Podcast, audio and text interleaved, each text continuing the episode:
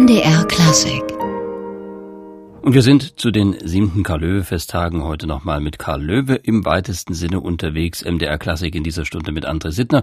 Und wir haben uns einen besonderen Studiogast eingeladen, der uns vielleicht eine ganz neue Sicht auf das geben wird, was wir jetzt erstmal hören werden, nämlich die Gattung Lied.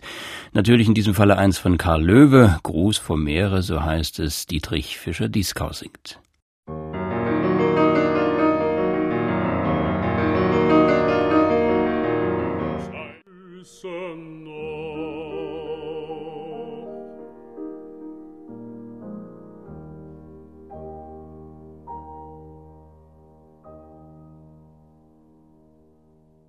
Dietrich Fischer-Dieskau und der Gruß vom Meere von Karl Löwe. Ob das so klingen sollte, ob's Karl Löwe so gedacht hat, das wollen wir jetzt besprechen mit einem Mann, der sich da bestens auskennt.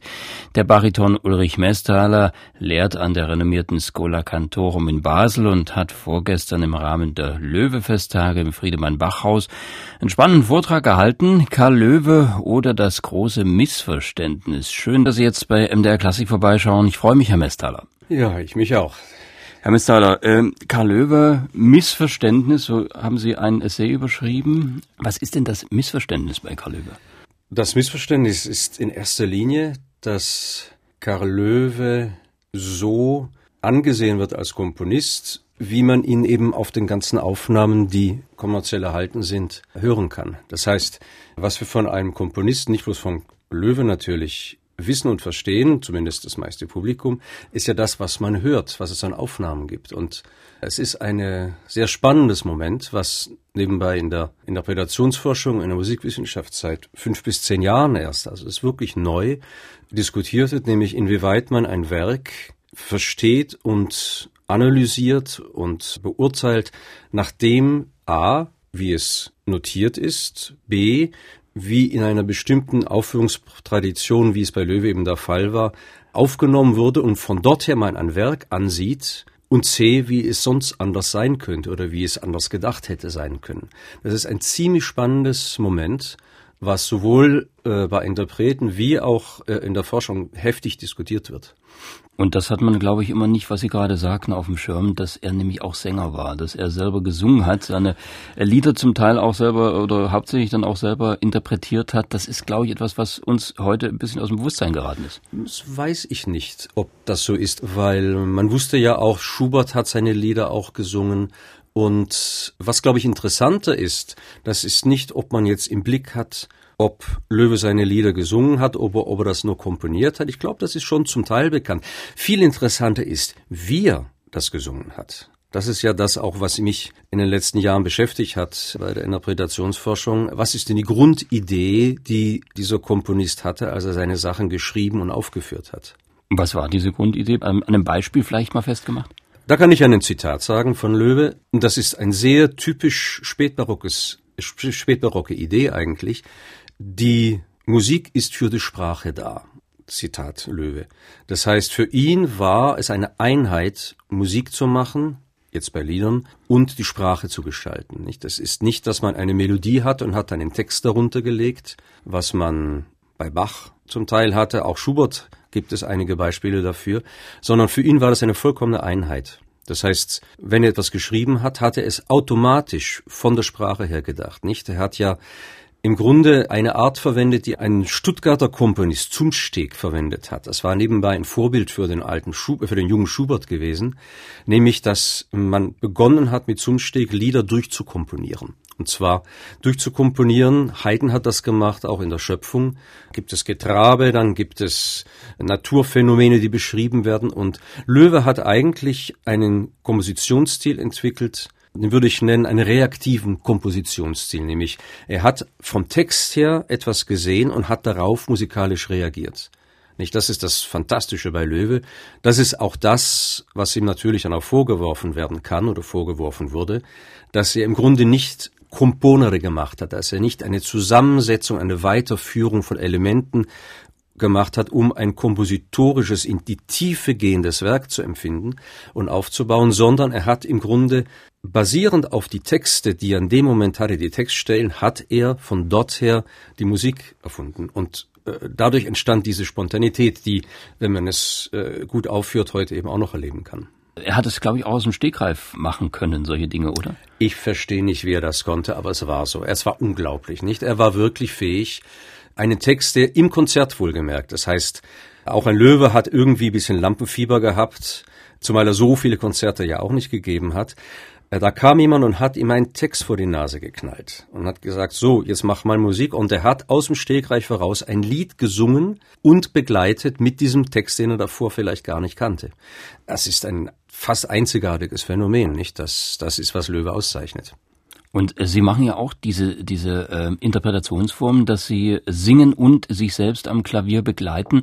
Welchen Vorteil hat das für einen Sänger? Naja, also das mache ich in der Tat und das äh, kommt einfach daher, wie es eigentlich viele Sänger machen, die Klavier spielen können, dass wenn sie keinen Begleiter haben, setzen sich mal hin und, und spielen mal und singen, was sie da vor sich haben. Nicht? Das ist das Selbstverständlichste von der Welt eigentlich, nicht? Und wenn Sie schauen von Ray Charles, Elton John, der früheren Ehrenmitglied der Löwe-Gesellschaft, Udo Jürgens. Nicht, die haben alle äh, sich selbst vom Flügel begleitet und niemand redet darüber, so selbstverständlich ist das. Und es war in der Tat so, dass durch die gesamte Musikgeschichte, nicht, also von Notrovers angefangen, über Barockkomponisten, äh, Schubert, Löwe, es geht weiter noch nicht. Renaldo Ahn, der französische Komponist, hat sich selbst begleitet und mit seiner gut ausgebildeten Tenorstimme gesungen. Gibt es auch Aufnahmen davon. Es gibt von Samuel Barber Aufnahmen. Wunderschöne. Er war ein ausgebildeter äh, Bariton in Italien und fantastischer Pianist. Und es gibt Aufnahmen von Schumann und Brahms Liedern mit Samuel Barber. Das ist eine eigentlich vollkommen natürliche Art, Musik zu machen. Und so habe ich das, wie gesagt, wie viele Kollegen auch gemacht, bis ich plötzlich gemerkt habe, warum machst du das nicht im Konzert? Mir ist das gekommen, das war wirklich eine kurze Idee, die ich hatte. Ich hatte ein, ein Konzert in Basel, im Casino dort, mit dem wunderbaren Pianisten Jean-Jacques Dünki. Und wir haben gemacht unter anderem die Ballade von Schubert, der Taucher. Das ist nur ein Stück, das dauert so eine Viertelstunde. Sehr, sehr spannendes Jugendwerk von ihm. Es gibt mehrere Fassungen davon. Und dann beschreibt er Schubert wie der Taucher irgendwann wirklich seinen Beruf ausübt, das heißt wirklich unter Wasser geht und sieht alle Ungeheuer, die da sind und so weiter. Und das Klavier beschreibt diese Tauchreise, die er da macht. Und das dauert drei volle Partiturseiten, wo ein Klaviersolo entsteht. Ich stand plötzlich auf der Bühne, vor mir 600 Leute, und ich stand da zwei, drei Minuten, während mein Pianist tauchte. Und da war mir klar, dass da stimmt irgendwas nicht. Und warum stimmte es nicht? Weil ganz einfach der Schubert in seiner Naivität sich gar nicht überlegt hat, dass das mal vielleicht ein, vor einem großen Publikum aufgeführt werden kann. Nicht? Das war ja sowieso nur in Akademien möglich oder in Salonkonzerten. Auf Deutscher wurde mir klar, wenn man das in einem seriösen Konzert heutzutage aufführt, ist das ein Problem. Und so kam ich dazu, zu schauen, erstmal bei Schubert, dann bei anderen Komponisten, ist ein sehr langes Feld und natürlich dann bei Löwe, weil Löwe war ja bekannt eben dafür, dass er sich immer selbst am Flügel begleitet hat. Es gab auch einige Konzerte, wo er sich begleiten ließ, bei Beethoven-Liedern zum Beispiel. Aber prinzipiell war er dafür bekannt und es funktioniert so fantastisch, nicht? Weil er hat das ja geschrieben für sich, viele Sachen, viele auch für seine Frau und dann seine Töchter auch. Aber er hat es so geschrieben, dass er es als Pianist und Sänger aufführen konnte. Und das merkt man nicht. Die Struktur des Klavierparts ist entweder einfach zu realisieren oder wenn es, das gibt es, virtuose Passagen hat, sind das repetitive Passagen. Das heißt, es gibt eine Passage, die auf die ähnliche Weise immer wiederholt wird. Und wenn es wirklich schwer wird, zum Beispiel bei äh, Odins Meeresritt, da ist das Klavier solo und der Sänger singt nichts. Und deswegen habe ich gemerkt, es geht fantastisch, es ist überhaupt nicht schwer. Das heißt, diese Homogenität stellt sich dort eher ein, als wenn man, ich meine, es gibt ja wunderbare äh, Liedbegleiter, die sich hervorragend auf den Sänger einstellen können, ja. aber wenn man selbst sozusagen singt und das Klavier auch selbst bedient, das ist aus dem Ganzen. Ich sage immer, der Vorteil ist, man muss nie üben. Falsch, ich muss mich korrigieren, man muss nie proben. Üben muss man nicht gewisse Passagen ein bisschen schon, aber ich muss nie proben, weil äh, es gibt nichts zu proben. Und das ist ja das Problem, wenn ich äh, mit einem Pianisten arbeite, der nicht ganz die Intuition hat zu spüren im Voraus, so einen Takt im Voraus, was wird der Sänger heute machen, dann muss man im Grunde mehr oder weniger das tun, was man am Tag davor bei der Probe verabredet hat. Das nennt sich nicht spontanes Musizieren. Und das ist bei sehr akribisch aufgebauten Werken auch kein großes Problem, weil man trotzdem einen gewissen Freiraum hat. Aber bei Werken wie Löwe speziell, die aufgebaut sind auf einem improvisatorischen Moment, ist es eigentlich ein, ein Widerspruch. Wie könnte dieses improvisatorische Moment aussehen? Also wie, wie weit geht das? Wie weit geht die Freiheit, die man da hat? Die geht so weit, solange man das Publikum nicht langweilt und nicht beim Publikum das Gefühl entwickelt, dass das jetzt von einem schlechten Geschmack geprägt ist. Es geht sehr weit, nicht? Es ist, ich sage das immer meinen Studenten, es ist wie guter Jazz oder Pop. Solange man in der Musik drin ist und von dort her eine Entwicklung hat, und eine Veränderung auch machen kann, sowohl vom Tempo als auch von der Agogik. Das ist ein Thema, was auch schon seit langem eigentlich bekannt ist und auch diskutiert wird.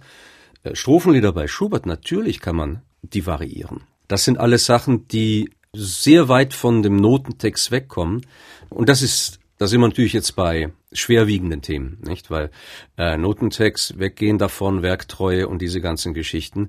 Das ist ja ein Produkt, ja, was eigentlich nach dem Zweiten Weltkrieg begonnen hat. Davor ging es natürlich schon los. Der erste, der darauf gepocht hat, war Gustav Mahler, dann Toscanini, jetzt von, von Dirigenten her gesehen. Aber was man häufig vergisst, ich wurde gefragt, wie ist denn das, wenn man etwas freier musiziert und dann eine Orchesterbegleitung dabei ist? Da kann man das ja nicht machen. Aber das stimmt nicht. Äh, es gibt nämlich Aufnahmen von zum Beispiel Berliner Philharmonikern aus den 10er, 20er Jahren. Da haben die größten Teil der Geiger, die da gespielt haben, also Geiger, Bratscher und so weiter, waren Schüler von der Berliner Musikhochschule im Sternsten Konservatorium. Und das waren zum großen Teil Schüler von Josef Joachim noch. Und Josef Joachim hat ja eine Methode des Spiels geprägt, das er nannte das freie Spiel, wo also die Vertikalität einer Orchesteraufführung oder einer, einer Musikaufführung, das heißt, es gibt eine Begleitung, ein Soloinstrument, ist nicht parallel zu sehen. Das heißt, es muss nicht sein, wenn das Klavier 1, 2, 3 spielt, dass dann die Geige in dem Fall es genau folgen muss, sondern es geht gerade darum, dass man sich davon befreit und einen gewissen Freiraum hat. Und es ist sehr faszinierend anzuhören, diese Aufnahmen aus den 10er, 20er Jahren, wo diese Joachim Schüler im Orchester der Berliner Philharmoniker sitzen. Es ging unglaublich spannend. Wenn man genau hinhört, merkt man, die spielen überhaupt nicht zusammen in diesem modernen digitalen Sinn, sondern die arbeiten noch mit diesem freien Spiel, wo die Geigen dann vielleicht paar Zehntelsekunden später als die Celli kommen. Und das ist dieser Art von Ausdruck, der aus dem 19. Jahrhundert äh, entwickelt wurde und der eben von dort her bekannt ist. Ja, und wir haben mal ein kleines Stück hier mit den Berlinern, das das vielleicht so ein bisschen verdeutlichen kann. Liszt's ungarische Rhapsodie Nummer 1 mit tatsächlich Arthur Nikisch am Pult. Arthur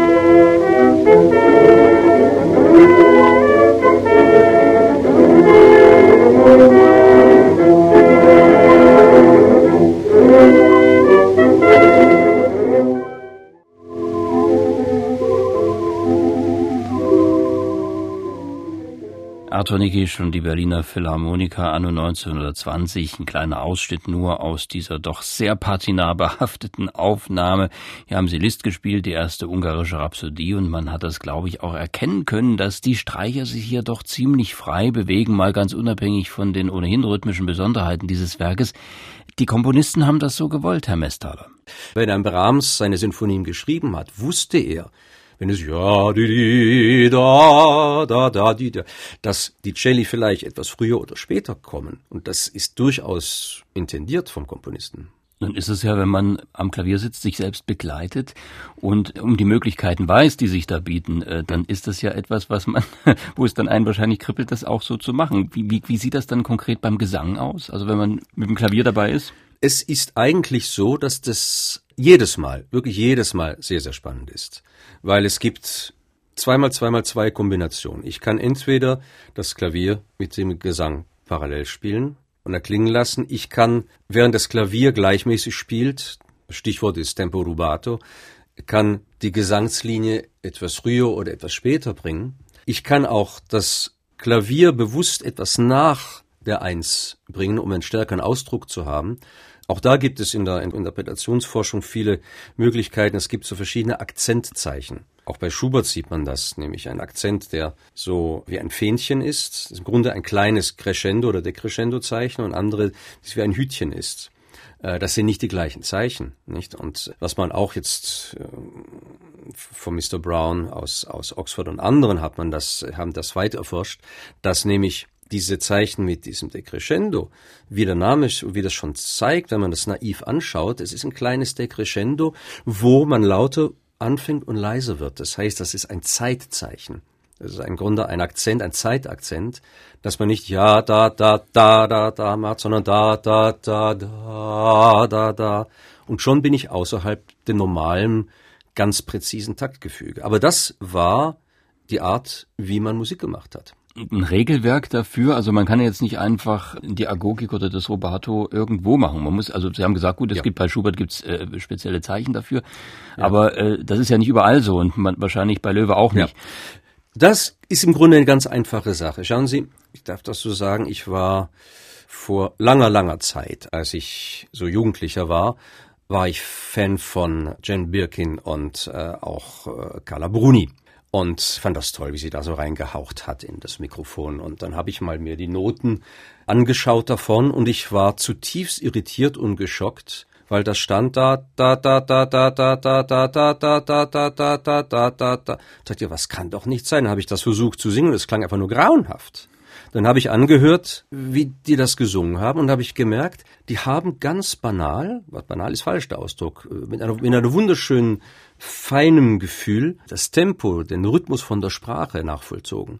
Und dass da Achtel oder Sechzehntel standen, das war nur so ungefähr eine Andeutung, aber du musst dann einfach den Sprachrhythmus folgen und dann stimmt das noch ein bisschen reinhauchen und dann ist es, dann klingt das toll. Und das ist genau das Prinzip. Das ist das, was Löwe eben gesagt hat. Die Musik ist für die Sprache da. Das heißt nicht, dass man, wenn man singt, sprechen soll oder so ein Sprechgesang sein soll, sondern das heißt, man muss die Freiheit, die die Sprache hat, genau so benutzen, wenn man äh, anfängt, das in, ein, in eine Gesangslinie hineinzutun. Carlö ist ja auch aus einer bestimmten Gesangsschule gekommen. Jein. Jein. Jein. Also er selbst hatte sein Lehrer, der Türk, der war ein Tausendsasser, der konnte alles. Und er hat ihm natürlich auch Gesangsunterricht vermittelt. Löwe hat natürlich auch im, im, im Kirchen, im Kinderchor gesungen. Aber was natürlich klar war, äh, Lübejün, wo Löwe geboren ist, Halle, Leipzig, Dresden, das war so ein Melting Pot der damals noch existierenden großen italienischen Gesangsschule. Das erstaunt zwar, aber ich habe da auch ein bisschen, ein bisschen geforscht. Das ist wirklich hochinteressant, dass es einen äh, Schüler von dem großen Gesangslehrer aus des, dem Hochbarock gegeben hat, von Bernacchi. Und der hat sich in Dresden niedergelassen. Und dieser äh, Kastrat war das, es war auch ein Kastrat wie Bernacchi, hat einem Deutschen seine gesamte Kunst des Singens vermittelt, nämlich Alois Miksch. Es war ein berühmter Gesangslehrer. Und dieser Gesangslehrer hatte ein Riesenumfeld von Gesangsschülern. Er hat in Dresden unterrichtet, aber natürlich die Leute kamen von Leipzig und überall her. Und äh, natürlich war Löwe das bekannt, weil Sie müssen sich vorstellen, als Löwe gerade seine Karriere, ja, noch auf dem aufsteigenden Aster war, wo es noch weiterging mit seiner Karriere, wurde der Freischütze auf, uraufgeführt von Weber. Und die gesamten Sänger, die unter Weber gesungen haben, waren alle Schüler von diesem Miksch. Und diese ganzen Schüler haben ausschließlich nach der alten italienischen Gesangsmethode, der Bolognese Gesangsschule, gesungen. Das heißt, mit einem großen Legato, mit einer extremen Fähigkeit für Deklamation, da haben wir es wieder, nicht also wo Deklama das deklamierende Element drin ist, was aber nicht im Widerspruch stand zu dem Belcanto. Nicht? Es wurde in einem, in einem Legat, es wurde mit Portamenti gesungen und so weiter und so weiter, aber die Sprache war absolut dominant gleichzeitig zusammen mit der Musik. Und das war in dem, wenn Sie wollen, das war in der Luft, dass jeder, es, die meisten sangen so. Und das war ein Stil, deswegen auf Ihre Frage, das war ein Stil, das war natürlich ein, eine Gesangsschule in dieser Zeit, die noch sehr, sehr, und das hat Löwe natürlich gefallen, äh, sehr traditionell war. Nicht? Es war wirklich noch die große alte italienische Gesangsschule, die dann in den 20er, 30er Jahren, 40er Jahren angefangen hat zu bröckeln, weil dann begann dann die nationale alles hier in der Gegend, nicht? Wie gesagt, Wagner war dann wieder der, der gesagt wir brauchen eine deutsche Gesangsschule. Das war im Grunde als Protest gedacht zu dieser noch damals gerade in dieser Gegend herrschenden italienischen Gesangsmethode. Wie, wann ist denn dieser Prozess eingetreten, als sich das verloren hat, diese Art und Weise der, der Liedinterpretation? Es begann eigentlich verhältnismäßig früh. Sowohl in Paris wie in Dresden wie in Wien wie in London waren die jeweiligen Hauptlehrer, da sage ich mal in den 10er, 20er Jahren des 19. Jahrhunderts, allesamt noch Kastraten aus der Gesangsschule von Bernacchi, was faszinierend ist. Er hat ein richtiges Network gebildet über seine Schüler. Das gab es noch. Das ging dann in den 20er, 30er Jahren, wurde es bisschen abgeflacht. In den 40er Jahren begann dann diese neue Art von auch lauterem Singen, wo man auch schneller Erfolg haben wollte. Und da begannen die Opern von Meyerbeer, dann kam Berlioz und natürlich Wagner. Und da hat sich das schon ein bisschen aufgelöst. Aber dann lief es lange, im Grunde, man kann das noch sehr faszinierend verfolgen, bis in die Anfangszeit der Schallplattenaufnahmen, wo es diese alt, ganz alte Tradition noch gegeben hat. Das ging bis in die 20er, ja, 20er Jahre des 20. Jahrhunderts hinein, wo es diese alten Zweig noch gab und gleichzeitig gab es dann schon diese neue Art zu singen, die aber erst dann eigentlich nach dem Zweiten Weltkrieg so richtig rauskam. Und das ist wieder die Sache mit der Werktreue, die einerseits einen extrem wichtigen Einfluss darauf hatte, dass einfach eine gewisse Seriosität des Notenlesens wieder eintrat, was für die Interpreten durchaus vorteilhaft und wichtig war, die einfach nur so ein bisschen rumgeschlampt haben und eigentlich nicht wirklich die großen Interpreten waren.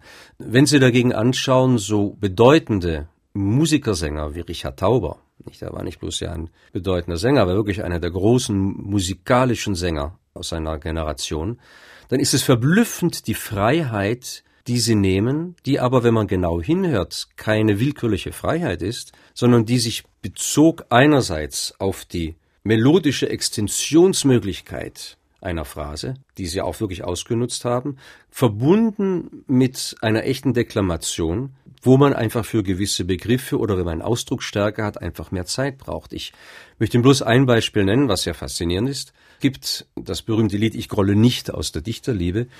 Das ist geschrieben, was die Klavierbegleitung angeht, mit durchgehenden Achteln. Tak, tak, tak, tak, tak. So ist es geschrieben. Wenn Sie im Grunde sämtliche Aufnahmen hören, die aus der Generation stammen, die nach, eine Generation nach Clara Schumann, die also noch, deren Lehrer noch mit Clara Schumann gearbeitet haben.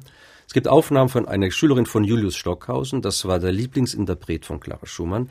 Dieser Julius Stockhausen hat mit Clara Schumann sehr, sehr viele äh, Konzerte gemacht, wo Julius Stockhausen die Lieder von Robert Schumann gesungen hat und natürlich mit Clara Schumann als Coach, wenn Sie so wollen. Die hat natürlich ihm gesagt, ja, Robert wollte es so und Robert wollte es so und so finde ich es schön. Und von einer bedeutenden Schülerin von diesem Julius Stockhausen gibt es eine Aufnahme davon. Und wenn Sie diese Aufnahme anhören, werden Sie feststellen, wie sie exakt die Wortrhythmen über dem vollkommen gleichmäßig notierten Bass stellt. Als Resultat dauert das Stück ungefähr so zweieinhalb Minuten. Äh, wenn Sie dann moderne Aufnahmen anschauen von Fischer Dieskau oder von äh, Fritz Wunderlich, wunderbare, muss ich Ihnen nicht sagen, absolut großartige Sänger, die aber dieser Art von Werk treu verpflichtet sind, ist man plötzlich erstaunt, dass dieses Stück nicht zwei Minuten dreißig dauert, sondern bei Wunderlich ein Minute siebzehn, halb doppelt so schnell. Und Interessant ist, dass Fischer Dieskau dann schreibt in einem seiner Bücher, ja, dass es manchmal schwierig ist, die Textausdruck äh, mit dieser Notation von Schumann zusammenzubekommen, weil einfach durch die Idee der Werktreue es für ihn vollkommen unmöglich erscheint, dass man einfach dann das Tempo verändert, auch wenn der Notentext anders geschrieben ist. Aber man kann eindeutig nachweisen, über diese, diesen Generationssprung von, von den Clara Schumann und Julius Stockhausen Schülern, dass genau das die Interpreten in der Zeit von Schumann inklusive Clara Schumann gemacht haben. Und wir setzen mal zwei solche Aufnahmen gegeneinander. Das ist vielleicht ein bisschen musikologisch, aber beim großen Cesare Siepi, da hört man diese Freiheit, finde ich noch, während bei Fischer Dieskau dann doch das Ganze ein bisschen eckig und ungelenk klingt. Wir hören mal rein, Cesare Siepi zuerst.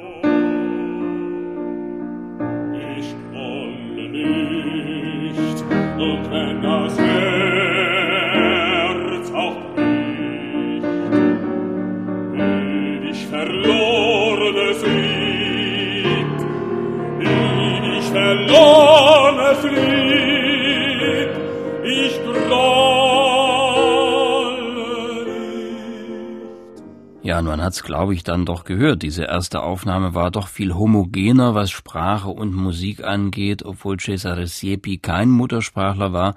Wenn das so funktioniert, Herr Mestaler, was heißt das dann für unseren heutigen Umgang mit den Kompositionen? Was bedeutet das für das, dass wir vielleicht für die Idee des Komponisten halten?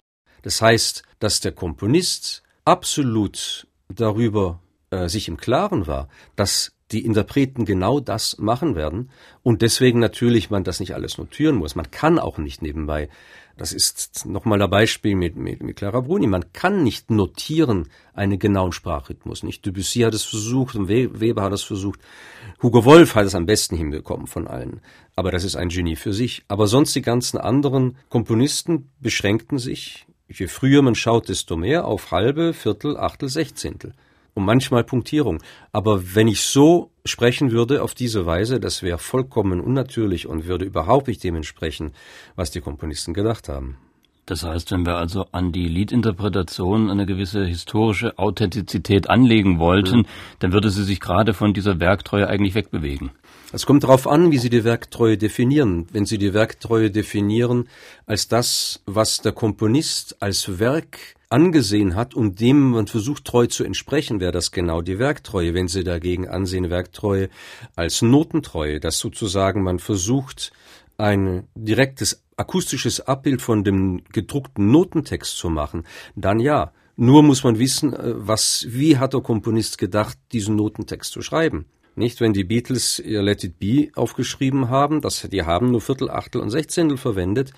Wenn man aber das genauso singen würde, wie es aufgeschrieben wäre, äh, es wäre grauenhaft. Und selbst ein Paul McCartney, der ein sehr, sag ich mal, dezenter Sänger, Popsänger ist, hatte natürlich es vollkommen viel freier interpretiert, als er selbst notiert hatte, weil das ist die Tradition, wie man Musik macht. Dann haben wir aber in der Barockmusik, um da nochmal diesen Anschluss äh, zu finden, in der Barockmusik ist ja gerade dieses passiert in der, in der, in der historischen Aufführungspraxis, nachdem es am Anfang auch sehr museal und sehr werktreu war und man alles genau eingehalten hat, ist ja. man doch relativ schnell dahinter gekommen, dass es eben gerade so nicht ist. Sehen Sie, das ist im Grunde die These, die ich sage, dass speziell Karl Löwe wird im Grunde heutzutage häufig noch so aufgeführt, wie man vor 50 Jahren Monteverdi und Bach aufgeführt hat, nämlich einfach die Töne so singen, genau wie sie geschrieben sind. Und wenn Sie das heutzutage anhören, es ist, es klingt sehr seltsam, nicht? Und für unsere Ohren mit Recht denkt man, was, was machen die denn da? Sage ich, ja, Werktreue. Sie singen genau das, was da geschrieben ist.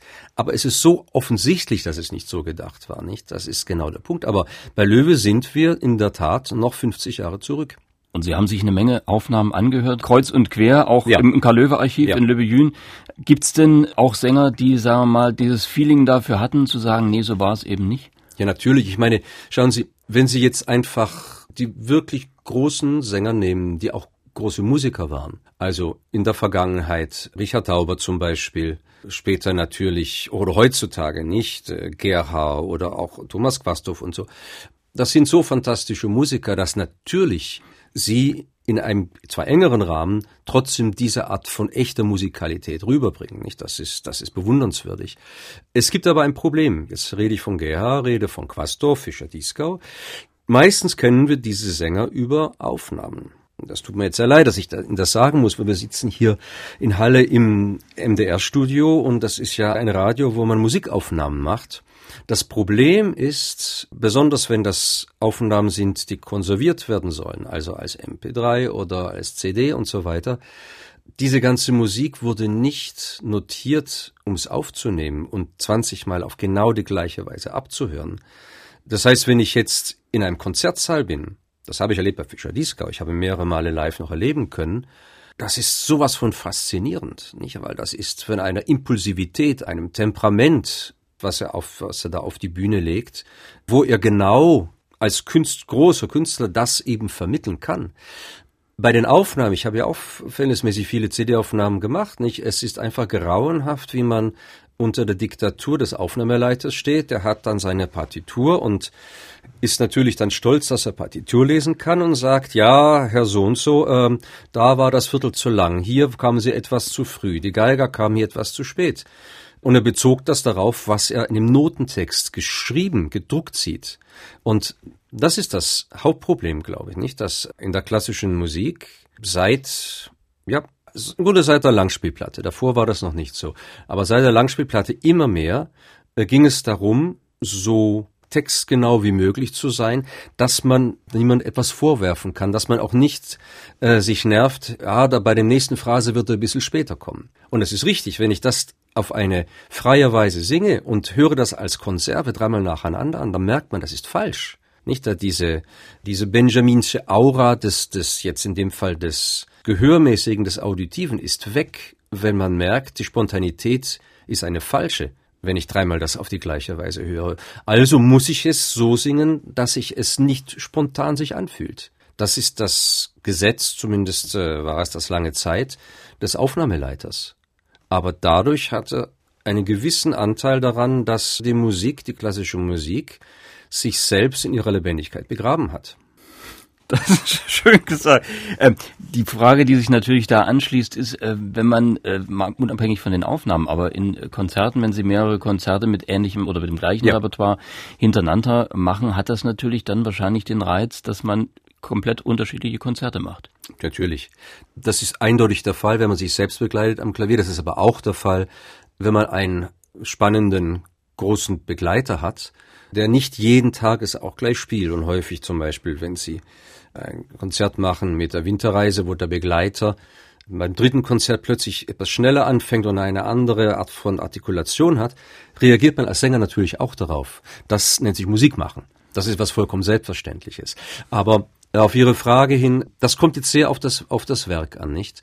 Die Werke, die ich, ich persönlich jetzt in meinem Repertoire habe, das sind meist, das sind eigentlich ausschließlich Werke, die entweder bewusst, direkt oder unbewusst von einem Komponisten so geschrieben wurden, dass man das als Interpret, als, äh, als Singer, als Sänger und als Pianist aufführen kann. Und dann ist es in der Tat so, dass ich wirklich nicht weiß, was jetzt genau kommt. Spiele ich aus irgendeinem Grund etwas anders oder bei den Balladen ist das ja so spannend. Da sind ja drei, vier verschiedene Persönlichkeiten da und Personage, die da einfach arbeiten und singen und leiden und lieben und es fängt immer mit einem Erzähler an oder kommt eine Person. Wenn ich diese Person jetzt so und so charakterisiere, dann reagiert natürlich dann die nächste Person wieder anders darauf. Es ist ein richtiges Puzzle, was jedes Mal ein bisschen anders ist.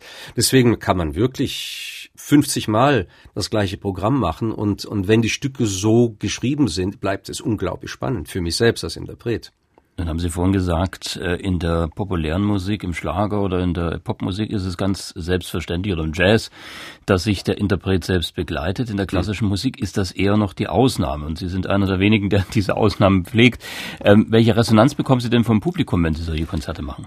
Also das ist sehr interessant, weil im Publikum, je nachdem, in welchem Rahmen das ist, ob es einfach ein, eine normale Konzertreihe ist oder ein spezielles Publikum für alte Musik zum Beispiel, wo viele Musikliebhaber drin sitzen. Die meisten, die, die Rückmeldung, die ich bekomme, ist, ein, ist eigentlich die, ja, dass es ihnen sehr gut gefallen hat und so, aber es, es wird eigentlich sehr selten verwundert gefragt, ja, wie, wie geht denn das? Ist denn das nicht schwierig zu spielen? Und das ist für mich ein großes Kompliment dass die Leute es nicht als, als ungewöhnlich ansehen, dass ich am Klavier sitze und singe, sondern dass das etwas als etwas sehr Selbstverständliches so empfunden wird. Ähm, das ist eigentlich die Hauptreaktion dabei. Die andere Reaktion ist in der Tat, dass häufig gefragt wurde, ja, schreiben Sie denn auch eigene Lieder? Aber sehen Sie, da sind wir bei Udo Jürgens zum Beispiel wieder, nicht? Äh, äh, und das stimmt. Das ist, das wäre der logische äh, Schritt, nicht?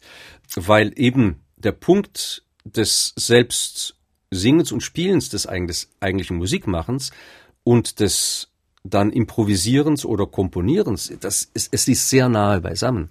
Und äh, das ist ja das, was das Ziel, glaube ich, von vielen Interpreten ist, dass sie im Moment wo sie ein Musikstück spielen, das Gefühl haben, dass es in dem Moment entsteht. Ja, und wie es klingt, wenn Ulrich Mestaler Löwe am Klavier singt, das kann man bei YouTube bewundern. Da gibt's unter anderem Live-Mitschnitte vom Festival Chord Sensible in Frankreich.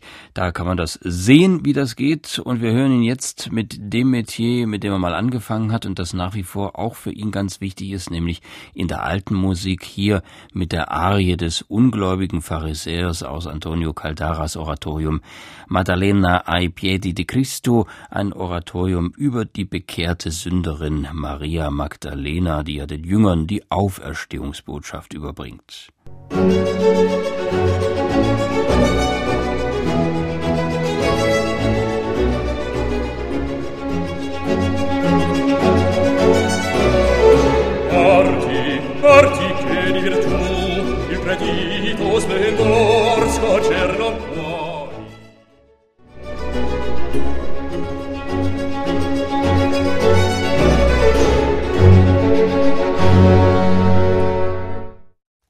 Mestaler singt Antonio Caldara und Ulrich Mestaler heute hier bei MDR Klassik anlässlich der Karl-Löwe-Festtage, der siebten und des 150. Todestages des Balladenmeisters, der heute ist. Und wir sprechen, Herr Mestaler, über Liedgesang mit Selbstbegleitung des Sängers, so wie Sie es praktizieren, bei Karl Löwe im Besonderen.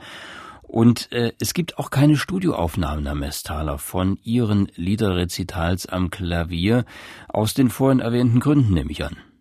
Deswegen noch einmal ist diese Problematik der Konservierungsmethode des Aufnehmens, nicht, dass ich auf diese Weise dieses Thema überhaupt nicht mehr habe, nicht, es ist einfach da als Werk. Sie können es rausnehmen und können es in den Brotkorb oder in, in, in Tiefkultur tun, die CD, und es bleibt die gleiche fünfte Sinfonie von Beethoven. Das ist aber nicht so, sondern es ist doch schon so, und das ist, als Musiker spürt man das deutlich, dass in dem Moment, wo ich es mache, entsteht das Stück. Oder es, es, funktioniert auch nicht. Dann entsteht, gibt es nur Bruchstücke, das gibt es schon auch. Aber was Interessanteste ist eben, es wird nicht als ungewöhnlich empfunden, dass ich äh, mich selbst am Klavier begleite. Nun sind ja die Texte von Karl Löwe äh, durchaus nicht von ihm selbst, sondern ja. er hat er hat die Musik dazugesetzt. Äh, Sie haben, wir haben vorhin drüber gesprochen, also manche Texte sind heute einfach nicht mehr vermittelbar. Ja. Ähm, wäre es denn möglich, dass man zumindest die Musik dann erhält, indem man beispielsweise neue Texte drüber setzt? Ja, sehen Sie, genau. Das, das ging mir, es gibt ein paar Stücke, es gibt zum Beispiel einen Zyklus mit drei Liedern, der Mohrenfürst heißt das. Der Text ist einfach grauenhaft. Es ist, es ist ein No-Go, es geht einfach gar nicht. Und es war schon in damaligen Zeiten grauenhafter Text, von Freilich gerade nebenbei. Ähm, aber es ist, er, er, weil es so ein exotisches Sujet ist, nicht äh, äh, ein Mohrenfürst aus Afrika, der dann gefangen in, in einen Kampf ist und zum Schluss im Zirkus landet und äh, ähm, das einzig Schöne ist, dass er zum Schluss aus Wut die Trommel zerschlägt, wenn er im Käfig sitzt und trommeln soll. Äh, das hat so ein gewisses revolutionäres Element, aber es ist wirklich schlimm. Und da habe ich mir gedacht, ja, eigentlich müsste man einen neuen Text dazu schreiben. Natürlich, äh, wenn man die Genese prinzipiell von Musik anschaut, ist es ja, dass diese Musik entstanden ist aufgrund des Textes, nicht? Er hat sich ja inspirieren lassen durch den Text, durch die Bilder, sagen, nicht unbedingt durch den Text, durch die Bilder, die dieser, dieser Text suggeriert hat. Und ähm, deswegen wird das, es, es würde ein Experiment sein, es zu machen, aber ich glaube, dass es letztlich äh, nicht unbedingt befriedigen würde, zumal man müsste überlegen, welchen Art von Text sollte das sein. Soll es ein Text sein, der in dem gleichen Stil, mit den gleichen äh, metaphorischen äh, Verbindungen sein sollte, wie es aus der Zeit war und so weiter. Ähm, also wenn Sie mich nochmal einladen, ich werde darüber nachdenken und, und, und ich werde Ihnen das dann sagen. Ich muss mir dann nochmal das gut überlegen, wie das gehen soll.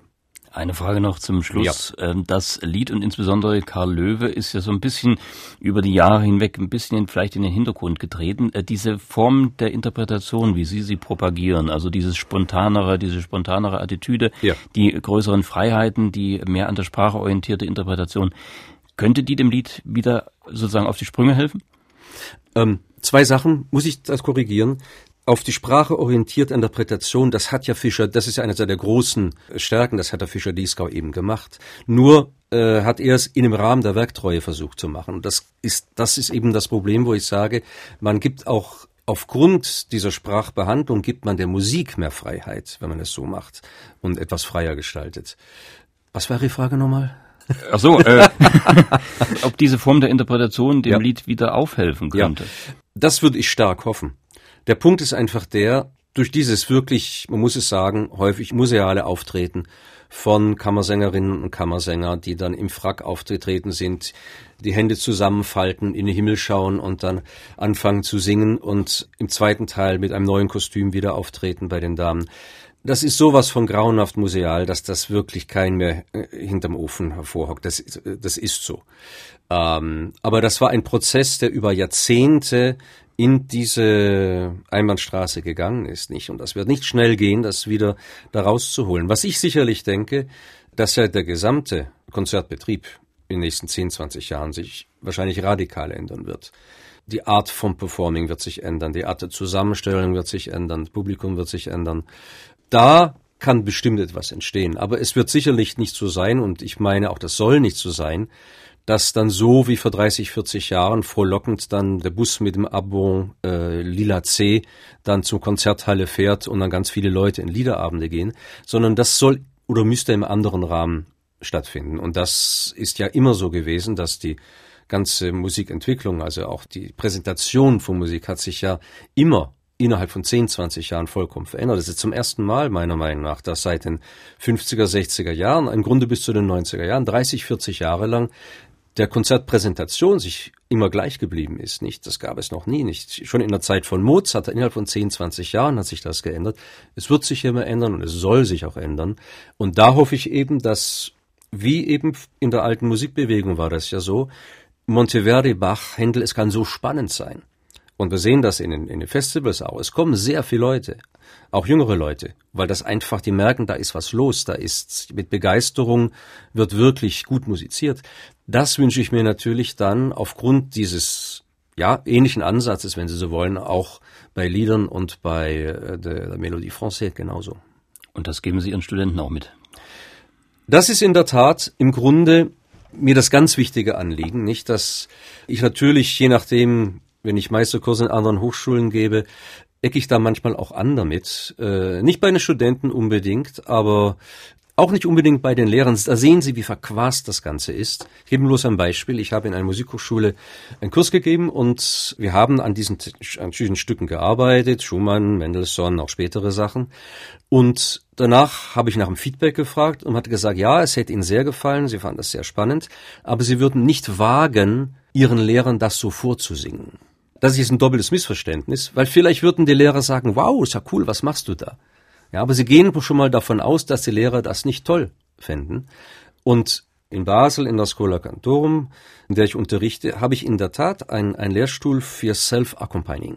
Das heißt, wo wirklich äh, auch Pianisten bzw. Sänger, die, die Klavier spielen, äh, das Repertoire arbeiten können. Und ich habe auch eine Liedklasse, wo es genau darum geht, diese Freiheit zu nutzen, dieses, wenn Sie so wollen, anarchische Moment etwas zu kultivieren.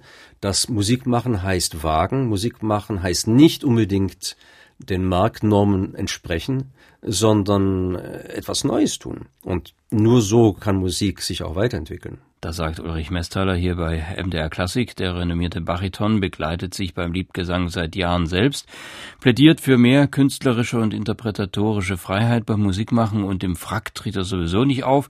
Herr Mesthaler, das war schön gegen den Strich gebürstet heute, aber ich glaube, das sind die richtigen Ansätze für die klassische Musik, wenn man nicht irgendwann im Museum enden will. Schön, dass Sie bei uns waren hier bei MDR Klassik. Das war, glaube ich, nicht nur für mich sehr spannend. Vielen Dank. Danke auch. Vielen Dank. Ja, wir hatten ja mehrfach schon die alte Musik auch erwähnt. Da könnte man vielleicht sagen, das ist das andere, vielleicht sogar das eigentliche Zuhause von Ulrich Messthaler. Da hat er an vielen tollen Einspielungen mitgewirkt, auch wenn es eben wieder Aufnahmen sind und kein spontanes Entstehen im Moment. Das wollen wir uns jetzt trotzdem nicht entgehen lassen, weil es so wunderbar passt. Ulrich Messthaler mit Musik des aus der Schweiz stammenden Augsburger Barockmeisters Johann Melchior Gledle. Die Ostersequenz Victime Pascale Laudes lobet das österliche Opfer aus dem vierten Buch der Expeditionis Musice Classis. Victime Pascale Laudes Victime, Victime